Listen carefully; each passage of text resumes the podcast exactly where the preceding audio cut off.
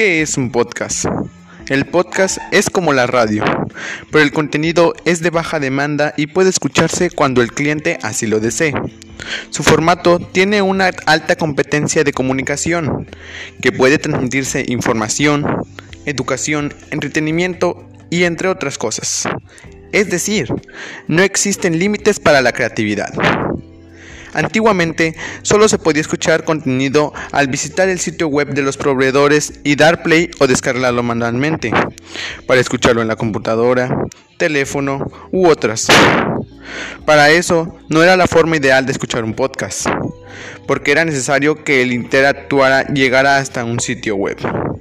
Eso terminó en 2004, cuando Adam Curry creó una forma automática para que ese contenido llegara hasta los programas de podcast, los agregadores de podcast. Así funciona desde el día de hoy. ¿Y cómo es que lo usan las personas? Las personas interesadas siguen el lanzamiento de cada nuevo episodio directamente desde su teléfono inteligente o computadora de forma totalmente automática. Y así pueden escucharlo desde la aplicación del teléfono o agregar el podcast y descargarlo para escucharlo sin conexión. Una de las ventajas del podcast es que su transferencia de ancho de banda es baja y no consume tanto como los videos, lo que representa un ahorro de uso de datos de la operadora de telefonía móvil.